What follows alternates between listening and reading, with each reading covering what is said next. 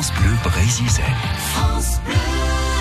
Et c'est Jérôme Le Breton qui veut nous conter euh, les histoires de mer tout de suite et aujourd'hui l'expédition La Pérouse.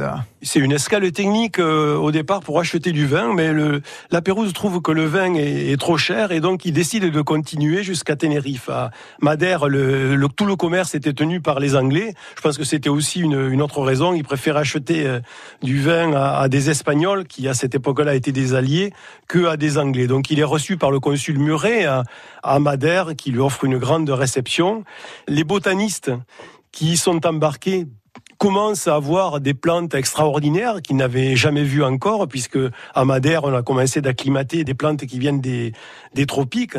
Ils voient euh, notamment des dragonniers, ces espèces d'arbres euh, euh, géants si particuliers à Madère et à, et à Tenerife. Donc, c'est le début du grand voyage, Madère. Mais en fait, c'est qu'une simple escale technique. Ils partiront très vite pour Tenerife.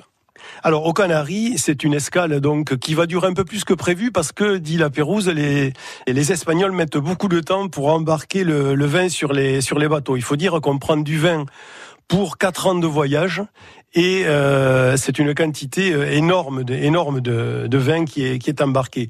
Mais euh, les savants, eux, commencent à, à travailler et euh, notamment les, les, naturalistes et les géologues décident de faire l'ascension du pic de Teide à, à Tenerife, décident de monter au sommet et de faire les premières euh, expériences scientifiques du voyage. Donc euh, ils organisent une, une expédition avec des mules. Cette expédition dure trois jours. Ils couchent à la belle étoile, ils vont jusqu'au sommet. Ils font des mesures avec, les, avec le baromètre, ils font bouillir de l'eau, ils analysent les, les gaz qui sortent des évents volcaniques. Voilà, le voyage est parti et l'aventure scientifique du voyage a démarré. Merci bien, Histoire de mer à retrouver bien évidemment sur francebleu.fr et puis dès demain sur France Bleu Brésil. France Bleu Brésil.